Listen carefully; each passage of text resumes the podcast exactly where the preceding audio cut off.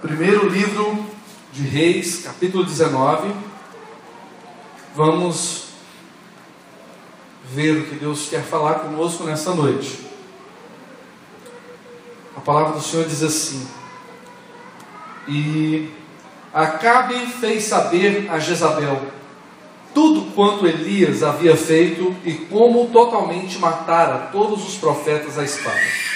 Então Jezabel mandou um mensageiro a Elias a dizer-lhe: Assim me façam os deuses e outro tanto, se de certo amanhã a estas horas não puser a tua vida como a de um deles. E uh, o que vendo ele se levantou e para escapar com vida se foi e veio a Berseba, que é de Judá, e deixou ali o seu moço. E ele se foi ao deserto caminho de um dia e veio e se assentou debaixo de um zimbro, e pediu em seu ânimo a morte, e disse: Já basta, ó Senhor, toma agora a minha vida, pois não sou melhor do que os meus pais. E deitou-se e dormiu debaixo de um zimbro, e eis que então o anjo do Senhor tocou-lhe e disse: Levanta-te e come. E eis que olhou a cabeceira, estava um pão cozido sobre as brasas, uma botija de água, e comeu e bebeu e tornou-se a deitar. E o Senhor tornou a segunda vez, o tocou e disse: Levanta-te, com, porque muito comprido terá, será o seu caminho. Levantou, pois, comeu e bebeu, e com toda a força daquela comida, caminhou 40 dias e 40 noites até o Horeb, um monte de Deus. Amém. Eu hoje nós tínhamos algumas programações, né? E pastor Neto estava planejado de estar pregando a palavra hoje, não está muito bem, ligou para mim mais cedo. Colocamos o, o um pregador de fora para vir, né? E o carro é, quebrou a correia dentada, não pôde estar aqui conosco hoje. Mas são dias em que nós temos que entender que estamos em dias de guerra, dias de batalha espiritual, não é? Mas dias de vitória. São em dias de batalha que Deus nos entrega a vitória. Não é? E aí, uh, nesses dias Deus me fez sentir, né, como hoje, sentindo um, uma sensação muito grande de desânimo, não é? de desencorajamento. E eu falando, gente, isso não é de mim. Isso não é de mim. Esse negócio está errado. Não é? E ultimamente Deus tem me feito sentir as coisas que é para me pregar. Então eu tenho sentido aquilo que Deus tem trazido para ser compartilhado, né? E Deus falou para mim assim: existe um espírito de desencorajamento, né? de desânimo, que nós precisamos orar juntos para repreender isso. E aí Deus me fez lembrar da passagem de Elias, porque quando nós vemos nos capítulos anteriores de 1 Reis, nós vemos um Elias em que está realizando milagres. Nós vemos um Elias que Deus está dando para ele autoridade, unção, ele chega, levanta a mão e diz assim: Essa terra não vai chover por três anos e meio. E não choveu. Deus fez um milagre através de Elias. Depois Elias vai, passa mais um pouco, ele é alimentado por corvos duas vezes por dia. Um outro milagre que Deus faz na vida de Elias. Depois Elias multiplica a farinha e o azeite daquela mulher viúva. Depois Elias ressuscita o filho da viúva, quarto milagre. Depois Elias realiza mais o quinto milagre e nós vemos fogo do céu cair no meio do altar. Né? Os profetas de Baal ficam assim sem entender. Milagre que Deus começa a fazer no meio daquele povo. E aí Elias continua sendo usado por Deus. Poder de Deus sobre a vida dele, graça de Deus. O sexto e o sétimo milagre, né? A chuva vem e depois 48 quilômetros de corrida a pé, Deus faz um milagre lá com ele. E aí vem o oitavo milagre, né? uma força sobrenatural que acontece, né? e aí nós vemos o milagre acontecer, a provisão de Deus de mandar corvos alimentar Elias, né? em um momento em que ele está abatido, em que ele está correndo, que ele está fugindo de uma mulher. Então, diante de, tantas, de tantos milagres, de tanta provisão, de tantas coisas poderosas que Deus estava fazendo na vida de Elias, Elias se depara com uma mulher terrível com um inimigo, com uma mulher maldosa, cruel. Essa rainha era uma mulher do cão, ela era terrível. E aí o que acontece? Um homem que foi usado por Deus para vencer os profetas de Baal. Um homem que foi usado para parar a chuva. Um homem que foi usado para fazer milagres poderosos, a multiplicação do azeite na vida de Elias. E quando você vê esse negócio todo, Elias pega e sai correndo de uma mulher, gente. Deus está usando Elias, Deus está fazendo a vida de Elias, Deus está trabalhando com Elias. De repente, Elias se vê fugindo, correndo de Jezabel, procurando se esconder daquela mulher. E a Bíblia registra, né, que Elias foge na presença de Jezabel, ele corre, não é? ele não quer saber, e ele vai embora. E aí nós vemos, gente, que quantas vezes nós nos sentimos assim, em momentos em que nós somos confrontados, em momentos que vem o desencorajamento, em momentos que vem o temor, vem o medo, vem o desânimo, vem a fraqueza, aquela moleza que dá na gente. Elias ele se sentiu assim. Alguém que Deus tinha feito tantas coisas na vida dele, estava agora correndo, fugindo de uma mulher. Um homem que enfrentou 450 homens foge de uma mulher. Agora, uma mulher. Você imagina a situação? Ele está em um estado muito ruim. Elias está muito abatido. E tem uma época, um momento, uma certa vez, que antes do David Wilkerson, um dos maiores pastores, pregadores dos Estados Unidos, um homem de Deus, né? inclusive foi na igreja dele lá em Nova York, na Times Square um homem que ganhou muitas almas para Jesus, um homem que evangelizou muitas pessoas, um homem que é, ganhou pessoas dos bairros mais perigosos dentro de Nova York. Foi um homem que evangelizou, que fez coisas lindas naquela cidade. E ele, ele estava falando em um vídeo, sentado, já não tinha força para ficar de pé. Ele disse assim: Eu tenho viajado o mundo, mas uma coisa perceptível: existe algo uma armadilha de Satanás agindo nas igrejas do mundo todo. Aí ele diz: sabe o que é? É o espírito de desencorajamento. As pessoas começam muito motivadas, muito animadas, muito estimuladas, e vem aquele espírito de desânimo e de desencorajamento. É claro que, além disso que vem agindo por anos e décadas já na igreja, existe também a situação normal em que nós estamos vivendo já o nosso país. Eu digo uma situação anormal, né? não é normal. Anormal em que nosso país está vivendo. Uma situação de completa crise, tanto política, econômica, moral, social. São conflitos o tempo todo que está em nossa volta. E isso tudo faz também nós desanimarmos da vida, desanimarmos de projetos, de sonhos e etc.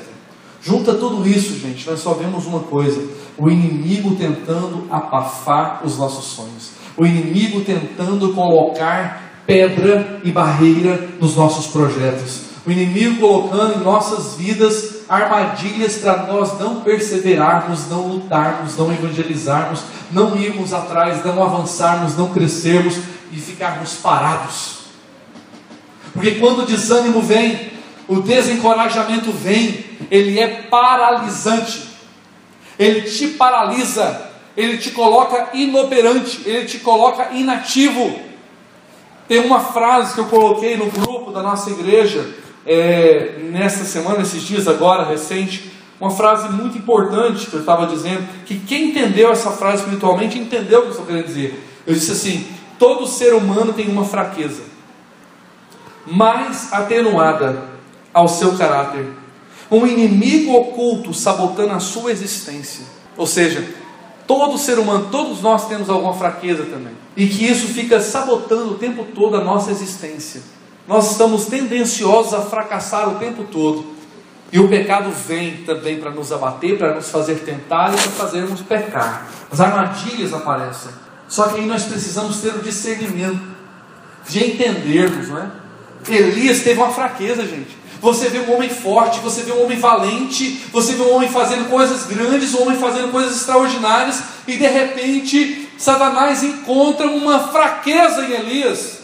Ele temeu uma mulher poderosa, ele fugiu daquela mulher. Uma fraqueza. Foi algo que estava perseguindo a sua mente, o seu coração, e ele agora perde o foco, ele perde a direção, ele sai como um fugitivo. Aí ele chega, se encosta, né? A Bíblia diz aqui que ele, que ele ah, dormiu debaixo de um zimbro. E aí, dormindo ali debaixo daquele zimbro, ah, vem o anjo do Senhor. Olha só. Deus agora agindo no meio da situação. Deus trabalhando no meio da ação. Deus manda o anjo, o anjo vai lá e diz para ele assim: levanta e come. E eis que a sua cabeceira estava num pão cozido sobre brasas e uma botija de água, e comeu e bebeu e tornou-se a deitar-se. Aí o homem ronca, dorme, dorme, dorme, dorme, e o anjo do Senhor tornou segunda vez, o tocou e disse: Levanta e come, porque você vai é, pegar um caminho muito comprido, e ali ele é alimentado de novo. Mas você vê assim que ele estava num estágio tão ruim, tão desanimador, tão depressivo, que ele estava só comendo, bebendo e dormindo. Ele não tinha mais ação, ele não tinha mais atitude, ele estava travado no meio daquele processo, ele estava parado. O inimigo conseguiu fazer ele parar. O que você não pode permitir é que o desânimo, é que o desencorajamento te faça parar. Você não pode permitir que o desânimo domine a sua vida. Você não pode permitir que Satanás te coloque no operante. Ele quer fazer você fracassar. Ele quer fazer você intimidar. Ele quer limitar as suas forças. Ele quer minar as suas energias. Ele quer fazer você perder. E você não pode aceitar isso na sua vida. Você não pode aceitar isso na sua família. Sempre ele vai procurar uma fraqueza em você. Se ele achar que a sua fraqueza é na sua família, ele vai tocar na sua família. Se ele achar que a sua fraqueza é nos seus filhos, ele vai tocar nos seus filhos. Se ele achar que a sua fraqueza é em outra área, ele vai tentar atacar você para fazer você ficar frágil, para fazer você ficar esmorecido, para fazer você ficar desanimado. E é aí que você não pode deixar é aí que você não pode permitir, é aí que você precisa entender o que o inimigo está armando, quais são as armas que ele está trabalhando para destruir você, para desestruturar sua casa, para desestruturar sua família, para desestruturar o chamado, o ministério que Deus construiu para a sua vida. Não permita o inimigo tirar aquilo que Deus tem formado e forjado em você. Não permita. São pérolas preciosas que Deus tem construído sobre a sua vida a sua família, os seus filhos, o ministério que Ele tem te dado, o chamado que Ele tem construído para você, não é? tudo que está em sua volta, as suas finanças, é, a sua saúde, não permita o inimigo tocar na sua vida. Tome uma atitude de posição firme e vença esse desânimo, vença o desencorajamento, vença aquilo que está te paralisando e começa a agir. Deus hoje está fazendo como anjo, Ele está cutucando você e dizendo assim: levanta-te, ponha-te em pé, alimenta-te, ó, coma a palavra, beba da água da vida, fortaleça o teu espírito, alimente o teu ser, porque você vai vencer. Essa é a palavra do Senhor para nós. É o anjo cutucando essa noite para te dizer: encha-se da presença do Senhor, alimente da palavra, te fortaleça, porque longa é a caminhada que eu tenho para você, longa é a história que eu tenho para você, longo é o caminho que eu tenho para a sua vida. Quantas vezes nós achamos que é um ponto final, gente? Quantas vezes que nós não vemos saída? Quantas vezes que nós achamos que já acabou? Eu quero dizer para você que nesse ponto que você está achando que é ponto, Deus está colocando uma vírgula hoje para dizer para você: não parou, não acabou, a sua história vai continuar, o meu propósito na sua vida não acabou aqui, você vai vencer, você vai superar. Quem coloca um ponto final é somente Deus. Mas ele hoje está dizendo: Eu estou colocando uma vírgula, porque ainda tem uma história, uma história a ser escrita, ainda tem um caminho a ser trilhado, ainda tem algo a ser feito na tua vida, meu filho. Então não desanime, não paralise-se, não permita o inimigo te anestesiar. Encha-se de fé, encha-se de coragem. É isso que Deus quer. E nós vemos então Elias, que depois de se alimentar pelo segundo dia, ele come, ele alimenta, ele pega o caminho ele vai para o Horeb, ele vai para o monte de Deus. Mas a caminhada é longa, gente. Ele caminhou 40 dias e 40 noites. 40 dias e 40 noites, quilômetros e quilômetros para chegar até ali. Mas o alimento que ele comeu foi só esse: essa água, este pão. Água e pão. Sabe por quê, gente? Isso é espiritual para nós também. Quando você come do alimento que vem do Senhor, o sustento dele é fortalecedor para você. O sustento que vem de Deus é além daquele que é humano. Nós comemos pão hoje, amanhã precisa comer pão de novo. Né? Come de manhã, à tarde tem que comer de novo. Mas o alimento que vem de Deus, ele traz sustento para a sua alma, para o seu espírito, para o seu físico. Ele é rejuvenescedor para você. O número 40 não é algo assim fora do comum, não. O número 40 fala de limitações, fala do limite da aprovação de todo ser humano. Você sempre vai encontrar o limite em 40. Jesus jejuou 40 dias. Elias jejuou 40 dias. Moisés ficou 40 anos no deserto cuidando de ovelhas. Moisés ficou 40 anos com o povo do Senhor no Egito. Moisés ficou 40 anos quando menino no palácio, limite de 40, fala de limitações. O ser humano consegue jejuar 40 dias seguidos. Esse é o limite do ser humano. Ele não consegue mais do que isso. Número 40 fala de limitações do homem. Mas quando chegam os limites dos homens, começam as ilimitações de Deus. Quando nós chegamos à nossa incapacidade, a capacidade de Deus vem sobre nós para nos acobertar, para nos fortalecer, para nos instruir, para nos renovar, para nos levar além daquilo que nós estamos pensando e imaginando. Aleluia! No versículo 9 diz assim: E ali, olha só, Elias continua a viagem, né? E ali ele entrou numa caverna e passou a noite. E eis que a palavra do Senhor veio a ele e lhe disse: Que fazes aqui, Elias? E ele sempre teve um. A gente é assim, né, gente? Nós adoramos uma desculpa. Nós gostamos da desculpa. Né? Elias queria arrumar uma desculpa para Deus. Ele disse: Eu tenho sido muito zeloso pelo Senhor. Deus está, hum, continua, fala mais, meu filho. Deus os exércitos, porque os filhos, os filhos de Israel deixaram o teu conselho, derribaram os teus altares e mataram os teus profetas à espada. E eu fiquei só, e buscam a minha vida para me atirarem. E ele disse: Sai para fora e põe-te neste monte perante a face do Senhor. E eis que passava o Senhor como também uma, um grande e forte vento. Gente, Deus está falando com o homem. O homem não está entendendo. Ele está arrumando desculpa para Deus. E Deus está falando assim: Eu vou te fazer um negócio, meu filho. Calma aí. A gente tem que parar de dar desculpa. Nós temos que parar de arrumar desculpas. Deus não gosta de desculpas. Deus gosta que a gente enfrente os problemas e vá em frente para seguir diante daquilo que temos que fazer. Para de pôr culpa na tua esposa, para de pôr culpa no teu marido, para de pôr culpa na igreja, para de pôr culpa nos seus filhos, para de pôr culpa no seu trabalho, para de pôr culpa nos seus problemas, para de dar desculpas. Assuma a sua responsabilidade, assuma a carga que Deus te deu, carrega a tua cruz e siga a Jesus. Jesus falou assim: cada um precisa carregar a sua cruz e me seguir. Mas Jesus não está fácil, Jesus não estou conseguindo, Senhor, não sei o que eu vou fazer, meu irmão. Existe a tua cruz, a tua cruz é só sua. Deus deu ela para você carregar, não precisa jogá-la no chão, não. Carrega a tua cruz e segue ao Senhor. Senhor, está difícil demais, não estou dando conta mais não. Meu filho, carrega a tua cruz e me siga. Para de reclamar da tua cruz. Você olha para a cruz do outro e acha que ela é muito leve, ela é pesada também. Então Deus te deu o peso suficiente que você dá conta de suportar. Deus te deu a carga necessária que você dá conta de levar. Então carrega a tua cruz e segue ao Senhor.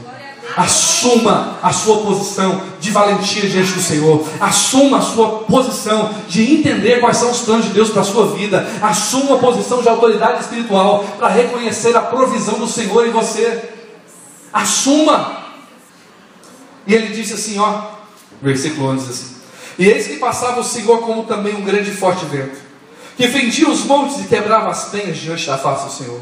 Porém o Senhor não estava no vento. Depois do vento um terremoto, também o Senhor não estava no terremoto. Depois do terremoto, um fogo, porém também o Senhor não estava no fogo. E depois do fogo, uma voz mansa e delicada. E sucedeu que, ouvindo Elias, envolveu-se o seu rosto na sua capa e saiu para fora. Ó, ele envolveu o rosto na capa e saiu para fora. E pôs-se à entrada da caverna, e eis que veio uma voz que dizia: que fazes aqui, Elias? Ele preferiu esconder na caverna. Ele preferiu fugir dos problemas. Ele preferiu fugir de Deus.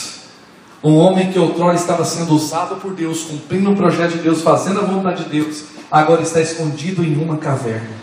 E Deus está dizendo para ele assim: O que, que você está fazendo aí, Elias? Eu coloquei você para aí, Elias. Eu mandei você para dentro de uma caverna, Elias. Eu disse para você se esconder aí, Elias. O que, que você está fazendo aí, Elias? Tem hora que nós queremos fazer, irmãos, aquilo que Deus não nos manda fazer. Tem hora que nós queremos fazer aquilo que é preferível fugir, como Jonas fugiu. Nós queremos fugir da presença de Deus. Nós queremos fugir do plano e dos propósitos de Deus. E Deus está dizendo assim: o que que você está fazendo aí? Por que, que você está com essa sensação no seu coração? Por que, que você está com esse sentimento? Por que você está intimidado assim? Por que você está fugindo de mim? Por que, que você está se escondendo de mim? Meu filho, se posiciona, porque agora eu vou falar com você.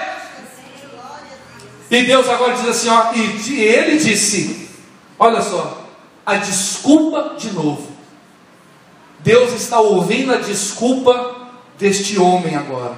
E o que, que ele diz? Eu tenho sido extremamente zeloso pelo Senhor. Ele deixou, gente, a palavra muito, e ele foi para extremamente zeloso.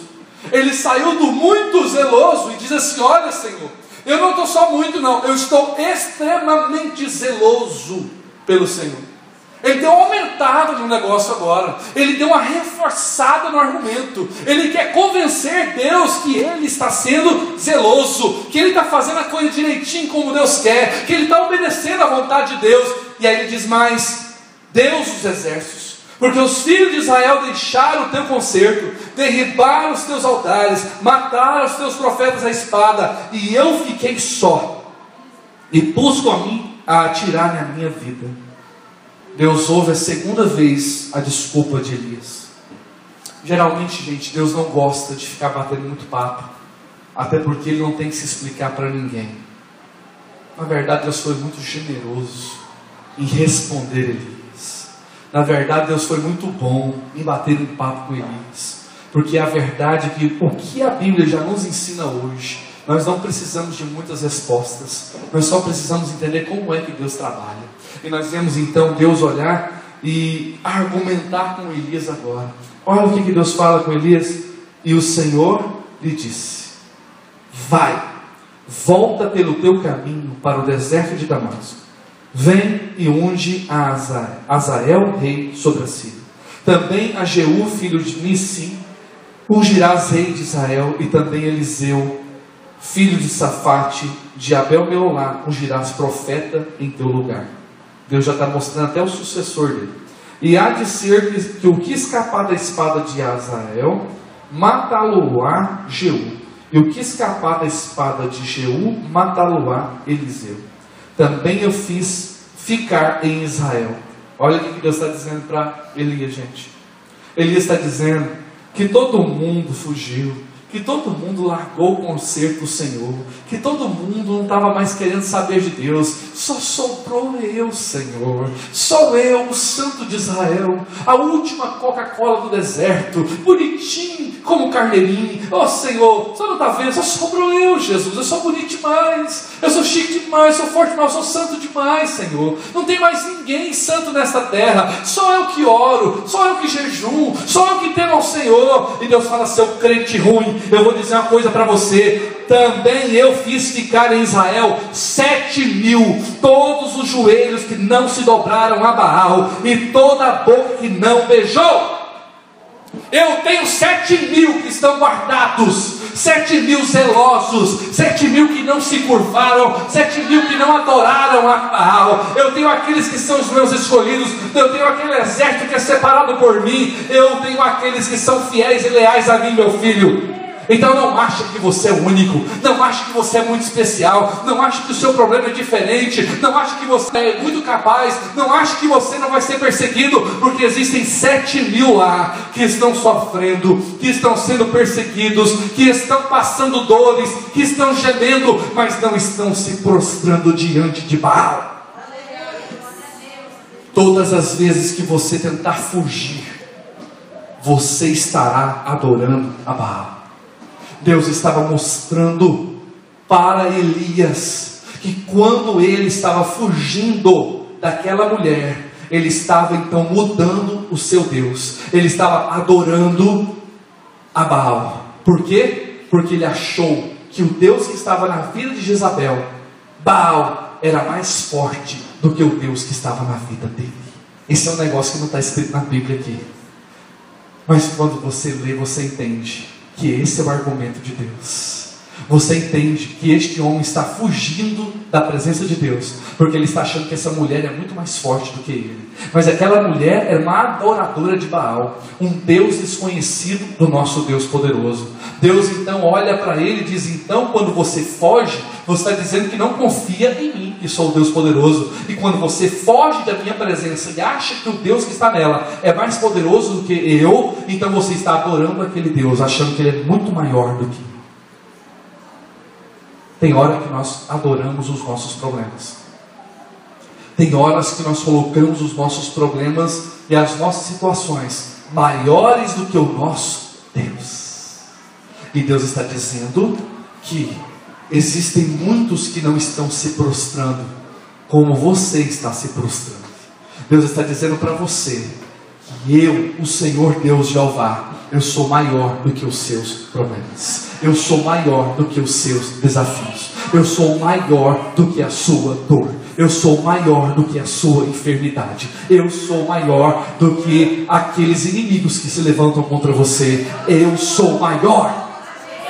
Aleluia! Quando eu vejo essa palavra, então, eu entendo que Deus está mostrando para Elias que ele deveria confiar mais nele, que ele deveria acreditar mais nele. Sabe por quê? Porque o histórico que Elias tinha para trás já estava mostrando que Deus nunca foi infiel na vida dele. Os milagres que Deus tinha feito na vida dele através dele já comprovava que Deus nunca o desamparou, nunca o deixou sozinho. Mesmo se Deus não tivesse feito milagre nenhum, Deus continuaria sendo Deus. Mas Deus estava mostrando para ele que diante de tudo que Deus tinha feito na vida dele, ele precisaria permanecer fiel, porque Deus já fez muitos milagres na tua vida, Deus já fez coisas lindas na tua vida e no teu passado, e isso significa que este mesmo Deus que cuidou do seu passado vai continuar cuidando do seu presente e vai continuar cuidando do seu futuro. Aleluia! O Senhor está cuidando do seu futuro e Ele continuará cuidando do seu presente. Essa história que você tem, você vive por provisão de Deus, você vive por milagre de Deus, você vive por cuidado de Deus. Você até acha que está muito distante, que está muito longe de Deus, e Deus está dizendo assim: meu filho. Você pode achar que está longe, você pode achar que está distante, mas eu estou bem perto cuidando de você. Eu estou bem perto zelando de você. Mesmo quando você tem sido infiel a mim, eu tenho permanecido fiel a você. Permanecido fiel a você. Nós precisamos, irmãos, colocar em nosso coração isso. Que a fidelidade do Senhor ela não tem fim. Que o amor do Senhor não tem fim. Que Ele nos ama intensamente, mesmo quando nós erramos, nós pecamos, nós falhamos, quando nós somos inconvenientes, quando nós somos tão falhos, Ele continua insistindo por nós. É aí que eu lembro daquela música que o Marquinhos Gomes canta, né? Ele não desiste de você, ele se importa com você, ele compreende o seu caminhar. Nunca vi amor tão grande assim, ele não desiste. Deus nunca vai desistir de você. Ele conhece os seus passos, os seus caminhar, o seu caminhar. E Ele vai continuar lutando por você. Ele vai continuar lutando por sua família. Ele vai continuar lutando para zelar de você. Então confie mais no Senhor. Entregue os seus caminhos ao Senhor, porque o mais Ele fará. Repreenda este desânimo, repreenda esse desencorajamento, jogue para longe essa tristeza, jogue para longe esse espírito maligno que Satanás tem colocado na sua vida para você sentir-se fracassado, para você se sentir humilhado, para você se sentir para baixo. Deus está te colocando hoje dizendo para você: filho, levanta a tua cabeça coloque-te de pé, levanta-te e anda, porque grande é o caminho que eu tenho para você. Esta é a palavra que o Senhor guarda no teu coração nessa noite. Ponha-te em pé, ponha-te em pé, porque grande é o caminho que eu tenho para você. Amém? Eu quero pedir a você que saia do seu banco agora, todos, e venha aqui à frente, porque nós vamos orar. Eu vou ungir vocês, assim como os pastores que estão aqui, e nós vamos pedir ao Senhor hoje por proteção.